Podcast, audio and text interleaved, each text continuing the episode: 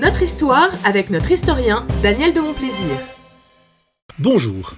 Il n'est pas d'usage qu'une chronique d'histoire rebondisse sur la trépidante actualité, car nos auditeurs sont largement servis par ailleurs.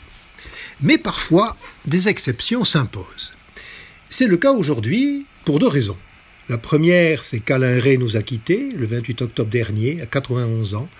Ce grand linguiste, un des plus grands connaisseurs de la langue française, était à l'origine du dictionnaire Robert, paru pour la première fois en 1952.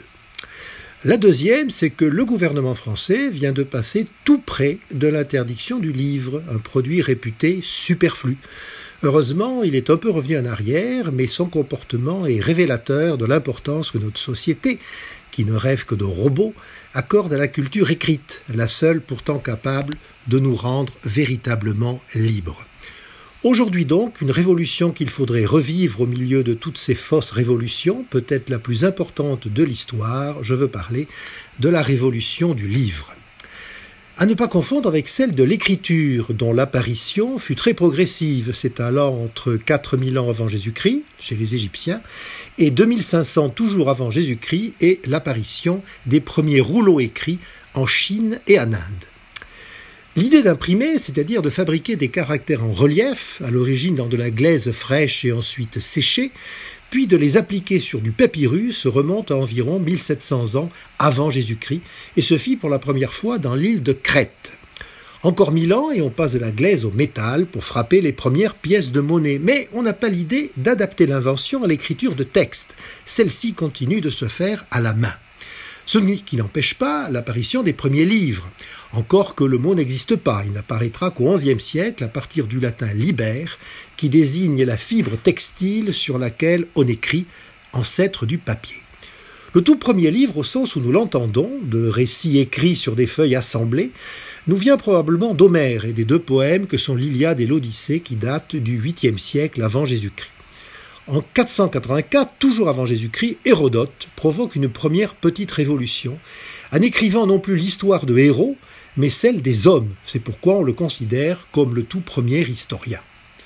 Au début du premier siècle, à Rome, on remplace le papyrus par le parchemin, qui est de la peau d'animal tanné, tandis que les Chinois produisent les premiers papiers, dont la technique de fabrication se propage lentement en Europe, en gros entre la fin du 8e et le début du XIIIe siècle. Mais ce qui est publié est toujours écrit à la main. C'est la grande époque des moines copistes qui produisent un texte, un livre au maximum à quelques dizaines, voire une centaine d'exemplaires, et qui, pour l'essentiel, bah, restent dans les monastères, de sorte que les textes écrits demeurent réservés à une élite. Et d'ailleurs, la noblesse médiévale se vante très souvent de ne pas savoir lire. Enfin arriva Gutenberg, Johannes de son prénom. Il est né à Mayence vers 1400, dans une famille aisée. Trente ans plus tard, il s'installe à Strasbourg, où il exerce le métier d'orfèvre et de, et de ferblantier. Il fabrique des enseignes pour indiquer la route des pèlerinages. L'Occident chrétien, alors en plein développement intellectuel, notamment avec l'essor des universités, a besoin d'outils pour mieux diffuser les connaissances. Gutenberg a alors l'intuition géniale de concevoir des instruments et des machines qui permettraient de reproduire des écrits en un très grand nombre d'exemplaires avec un coût modique et surtout une très grande rapidité de réalisation. Il faut alors à peu près trois ans à un moine copiste pour produire un seul exemplaire de la Bible. Gutenberg, donc, avec l'aide de sponsors, met au point trois outils complémentaires. Les caractères d'imprimerie en métal, qui de taille égale et interchangeable peuvent être rapidement positionnés sur des rails, qu'on appelle des casses, en imprimerie. Deuxièmement, la presse à bras. Et troisièmement, l'encre d'impression à base d'huile de lin et de suie de résine. Tout est prêt en 1454 et Gutenberg imprime comme premier ouvrage majeur, évidemment, une Bible, en 816 feuillets et 68 cahiers. Encore de nos jours, le nombre de pages d'un livre est toujours un multiple de 4. Mais le succès ne vient pas tout de suite, trop de gens ne savent pas lire, et même à coût réduit, les livres sont encore trop chers. C'est pourquoi le livre et la culture sont inséparables de deux choses, l'éducation et aussi une certaine justice sociale, car des prolétaires que l'on abrutit au travail par des cadences infernales n'ont évidemment pas le temps de lire. Il faut en ajouter une troisième, le plaisir, lié à la curiosité et à l'envie d'enrichir sa tête.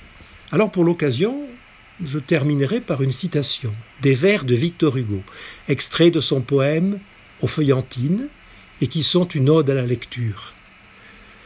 Victor Hugo écrit Nous montions pour jouer au grenier du couvent.